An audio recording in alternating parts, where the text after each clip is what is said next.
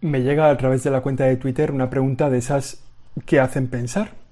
Esa raíz de un siempre aprendiendo que hice hace unas semanas sobre la libertad. Y la pregunta viene a ser cómo es posible hablar de libertad, cómo los cristianos en el fondo podemos hablar de libertad si también hablamos de mandamientos, ¿no? ¿Cómo, cómo casa eso de ser libres y a la vez tener mandamientos? Porque si a una persona se le manda, se le está negando la libertad, la capacidad de elegir porque es posible ser libre y no cumplir los mandamientos. Esa libertad parece que no es posible. Entonces, ¿dónde queda la libertad cuando hay mandamientos? En fin, es un clásico de la libertad. Cómo se conjugan con los mandamientos, con la obediencia a Dios, con la obediencia a las leyes civiles, con la obediencia a los padres. ¿Dónde queda la libertad? Como si fuera la gran marginada. Esto es Siempre Aprendiendo, el episodio número 39. Yo soy José Chovera y aquí comenzamos. Siempre aprendiendo. Siempre aprendiendo. Con José Chovera.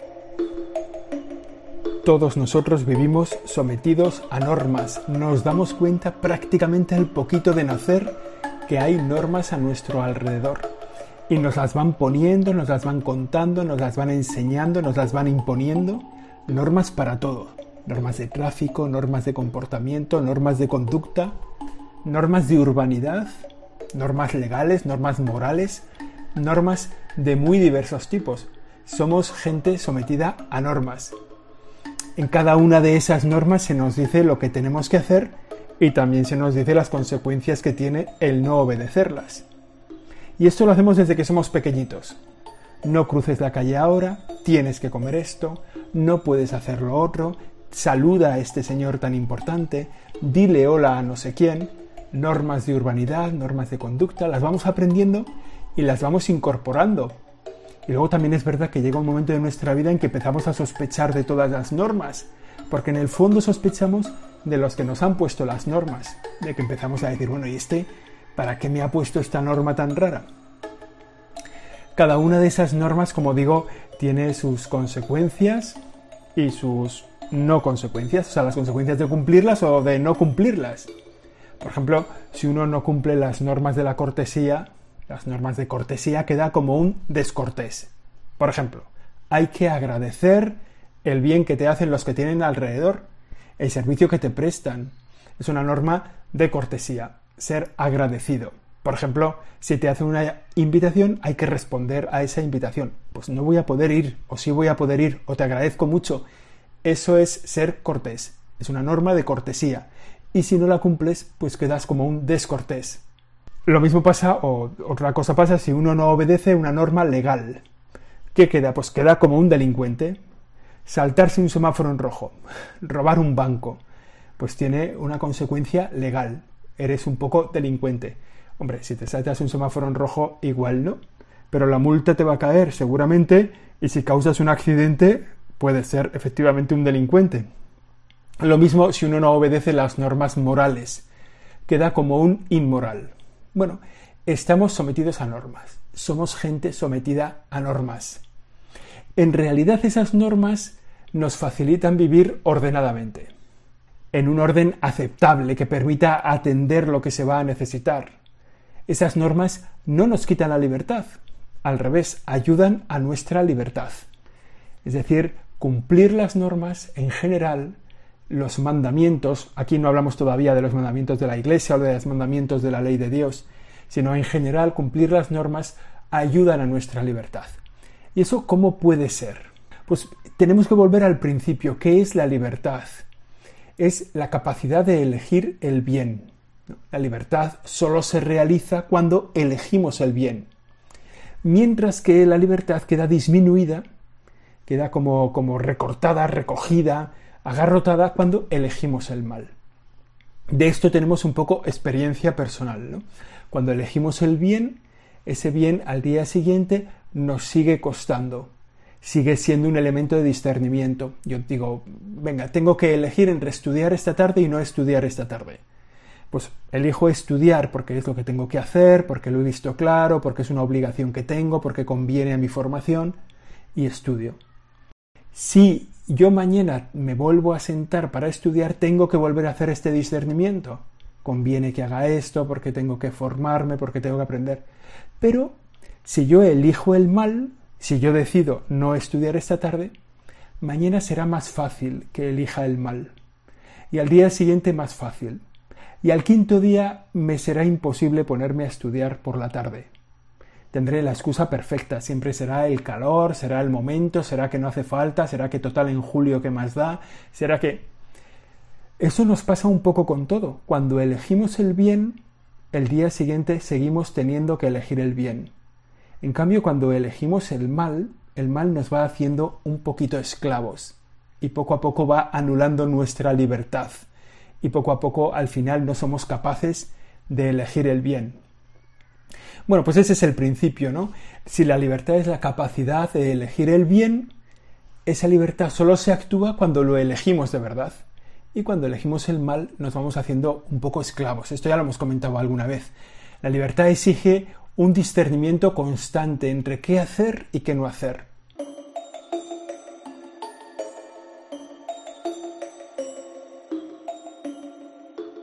Esa elección es muy importante, porque sobre todo si nos damos cuenta, el elegir una cosa a otra, es muy importante sobre todo si nos damos cuenta que estamos actuando libremente si elegimos el bien y al mismo tiempo, al mismo tiempo estamos protegiendo nuestra libertad.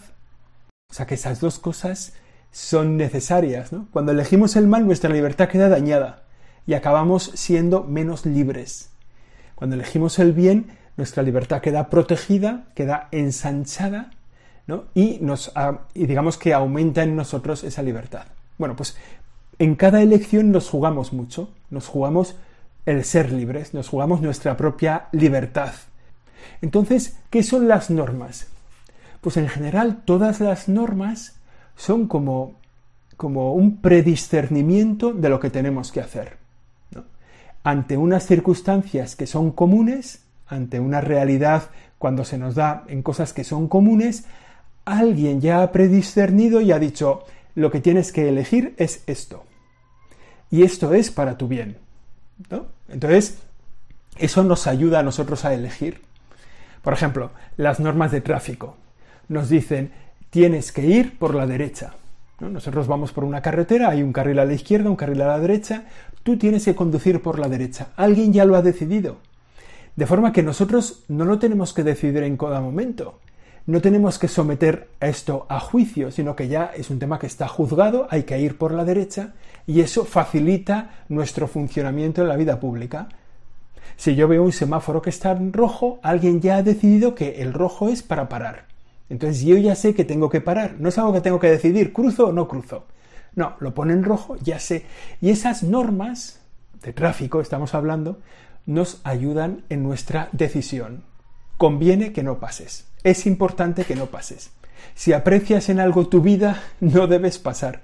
También, si aprecias en algo tu bolsillo, no debes pasar, porque te va a caer una multa si cruzas, ¿no?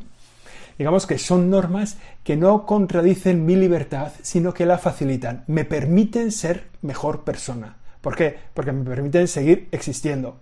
Me permiten seguir estando vivos. Bueno, normas que no quitan nuestra libertad, sino que la posibilitan, ¿no? La hacen posible.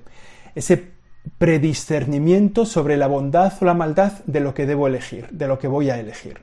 Y, con, ese, con esos ejemplos de tráfico que hemos dicho, pues así van, van en general también otras normas de otras áreas de las que hemos dicho antes, ¿no? Las normas de urbanidad o las normas de educación. Algunas de estas decaen con el tiempo, son sustituidas por otras normas, ¿no?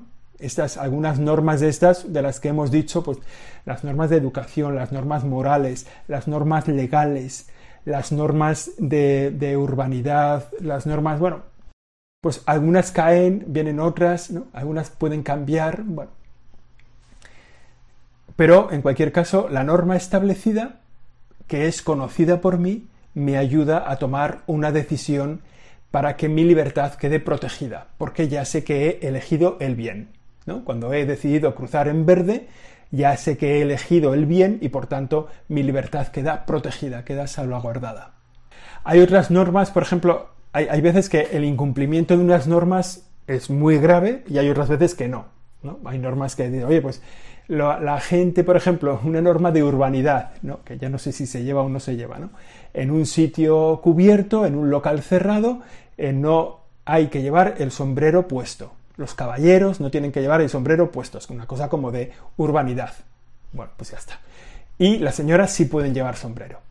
Pues, ¿Pasa algo si aparece un hombre con sombrero en una iglesia o en un lugar? Pues no, no pasa nada. No, es una norma que da igual no cumplirla, pero bueno, es una cierta como convención social que pues ya está, vale bien conocerlas, va bien conocerlas, ¿no?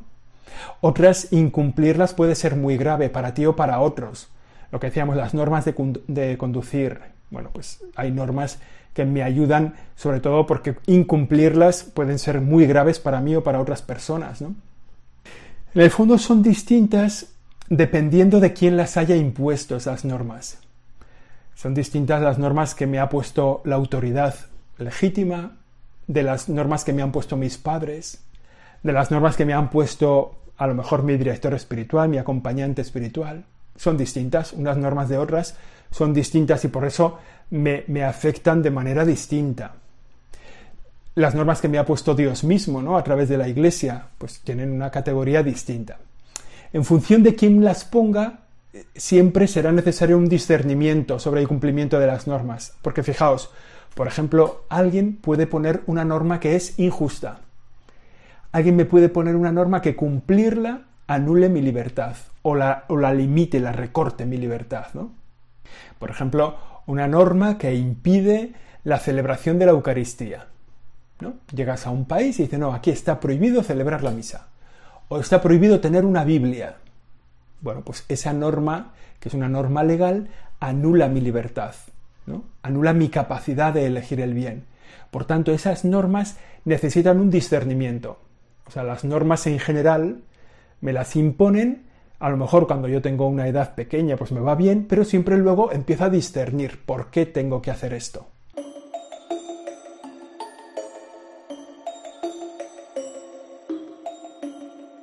y hay normas en las que me doy cuenta que son injustas y que de hecho no las tengo que cumplir.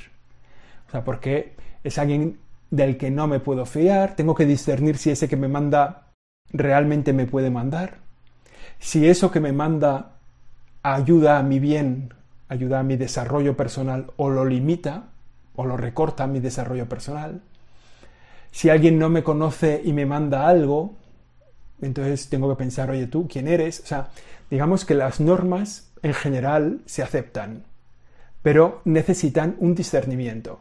¿Quién me ha puesto esta norma? ¿Por qué me ha puesto esta norma? ¿Cuánto tiempo rige esta norma? ¿Es justa esta norma? Y eso es algo que se va dando, ese discernimiento se va dando en la madurez. Cuando uno se va haciendo mayor, va discerniendo qué normas efectivamente tiene que cumplir, qué normas no. Bueno, por ejemplo, para cruzar la calle el niño tiene que ir de la mano de su madre. ¿no? Entonces la madre le dice a su niño, cuando cruces una calle tienes que venir de la mano. Entonces el niño, siempre que va a cruzar la calle, se coge de la mano de su madre, pero a lo mejor con el tiempo va diciendo, bueno, esta norma ha decaído o ya no es necesaria o tengo que discernir, y el niño pues ya en la adolescencia sabe que no tiene que ir de la mano de su madre, sino que tiene que tener cuidado. Bueno, ese discernimiento, que hemos puesto un ejemplo un poco un poco infantil, pero sirve un poco para todo. Esta norma que me han puesto, quién me la ha puesto, por qué me la ha puesto, qué es lo que quería. Y si discernimos en un momento dado que una norma es injusta, entonces lo obligatorio es no seguirla. ¿eh? O sea, me han puesto una norma que anula mi libertad. Entonces, lo que es obligatorio para mí, como la libertad es necesario para ser persona, lo que es, lo que es obligatorio para mí es no cumplir esa norma. Pero empezábamos este siempre aprendiendo hablando de libertad y de mandamientos. Es verdad, la ley de Dios está llena de mandamientos, la ley de la Iglesia, la vida de la Iglesia. Con lo que hemos dicho ya, seguro que se nos ocurren algunos elementos que son útiles para el discernimiento. En primer lugar, una cosa muy valiosa es que el que pone esas normas es Dios mismo. Las normas de la ley de Dios, las de la Iglesia mismo, Claro, me las ha puesto Dios mismo, que es el que más me ama. Es decir, yo puedo atender una norma que me ponen mis, mis padres porque confío en que mi padre me quiere y por tanto como quiere el bien para mí, me ha puesto una norma que es buena para mí. y yo la cumplo y con eso protejo mi libertad. Pero todavía más que mis padres me quiere Dios.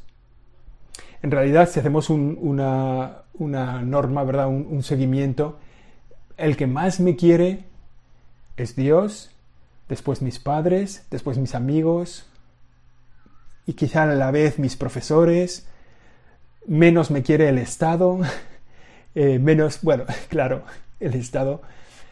Bueno, pero todos esos que son capaces de ponerme normas, yo a la hora de discernir entiendo que el que más quiere, el que más quiere mi propio bien, el que más quiere mi desarrollo personal, en las normas que me pone, más está cuidándome, más me quiere. Por tanto, como digo, no es lo mismo, ¿no? En primer lugar, en las leyes de Dios, en las leyes de Dios, el que pone esas normas es el que más me ama, el que más me quiere, el que más desarrollado me quiere, el que más libre me quiere. Por tanto, las leyes de Dios me, me marcan un camino seguro para mi libertad. Dios es también el que mejor me conoce y el que más aprecia mi libertad, el que mejor conoce mi futuro, el que sabe cuál es mi vocación, mi camino para ser feliz. Por eso las normas que Él me pone son, digamos, de obligado cumplimiento. Me las pone el que más me quiere, el que más me conoce, el que mejor ha marcado el camino que yo tengo para ser feliz. Por eso, las normas que pone Dios o las que pone la Iglesia no son unos mandatos absurdos, que no están relacionados con nuestra propia vida, más bien al contrario, están relacionados con nuestra libertad. Esos mandamientos nos ayudan a elegir el bien, nos ayudan a ser libres. Hay que distinguir un poquito porque yo he dicho las dos cosas como si fueran lo mismo y no lo son. Eh, no es lo mismo la ley de Dios que las leyes de la Iglesia, que pueden cambiar o que pueden acomodarse en un momento dado o en otro. Pero evidentemente están hechas por gente que nos quiere, que quiere lo mejor por nosotros. Dios, absolutamente, y la Iglesia por la misión que le ha confiado Dios. Por tanto, de hecho, creer en Dios, amarle, cumplir sus mandamientos no anula nuestra libertad, sino que la ayuda, la potencia, la lanza más adelante. El que cumple los mandamientos es más libre que el que los incumple. Tiene más facilidad para su libertad que el que no los conoce esos mandamientos. Hay gente que cumple los mandamientos sin conocerlos. Eso mejora su libertad, le ayuda en su libertad. Hay gente que los conoce y los incumple. Bueno, su libertad se va anulando. Digamos que las normas de Dios son las normas que nos pone la persona que más nos quiere en el mundo, la que mejor nos conoce, la que mejor conoce nuestro fin último, por eso esas normas de Dios las debemos cumplir siempre. Algunas normas de las que pone Dios son comunes para todos, los diez mandamientos. Cualquiera que cree en Dios tiene que cumplir los diez mandamientos. Y los que no lo creen, los que no creen en Él, también los tienen que cumplir, porque son para su propio bien son normas comunes para todos, pero también hay normas que son propias para mí. Dios, que me conoce, me ha puesto a mí unas normas concretas para el desarrollo de mi libertad, de mi vocación, para el desarrollo de mi felicidad. Esas normas son de Dios para mí y yo las tengo que discernir con la ayuda del acompañante espiritual, ¿no? Dios me está, por ejemplo, el celibato, ¿no? Los sacerdotes hacemos una opción por el celibato, ¿no? Dios nos propone nos concede ese don de ser célibes, nos lo propone y nosotros tenemos que discernir si eso es para mí y llevarlo adelante. Y ese don me ayuda en mi libertad. Es una norma que es para mí, no es para la iglesia entera. ¿no? Siempre las normas de Dios son las mejores normas. Entonces, los mandamientos, las normas de Dios, no son fruto de un capricho o de una decisión personal, ¿no? Como usar un carril o usar otro carril. Los mandamientos ponen la base de la vocación del hombre, prohíben lo que es contrario al amor de Dios. Es verdad que esos mandamientos no se pueden imponer desde fuera, sino que es nuestra propia conciencia que surgen, las descubre en nuestro interior y, van como de dentro a fuera, no de fuera a adentro. Yo no le puedo imponer a uno los mandamientos, le puedo hacer ver la valía de los mandamientos hasta que él los descubra. Bueno, pues esto es un poquito el entender cómo debe ser la alianza entre la libertad y los mandamientos, la libertad y las normas. en general nos ayudan a nuestra libertad, ayudan a nuestro discernimiento, nos señalan un camino por parte de gente que nos quiere. En el caso de Dios, por parte del que más nos quiere, del que nos ha amado desde el principio de los tiempos. Por eso cumplir los mandamientos nos ayuda grandemente a nuestra libertad. Libertad y obediencia encajan muy bien. Si la obediencia es a Dios y la libertad busca elegir el bien. Esto ha sido ahí siempre aprendiendo, el episodio número 39. Aquí lo dejamos. Yo soy José Chovera y la semana que viene te espero. Buenas tardes. Siempre aprendiendo. Siempre aprendiendo. Con José Chovera.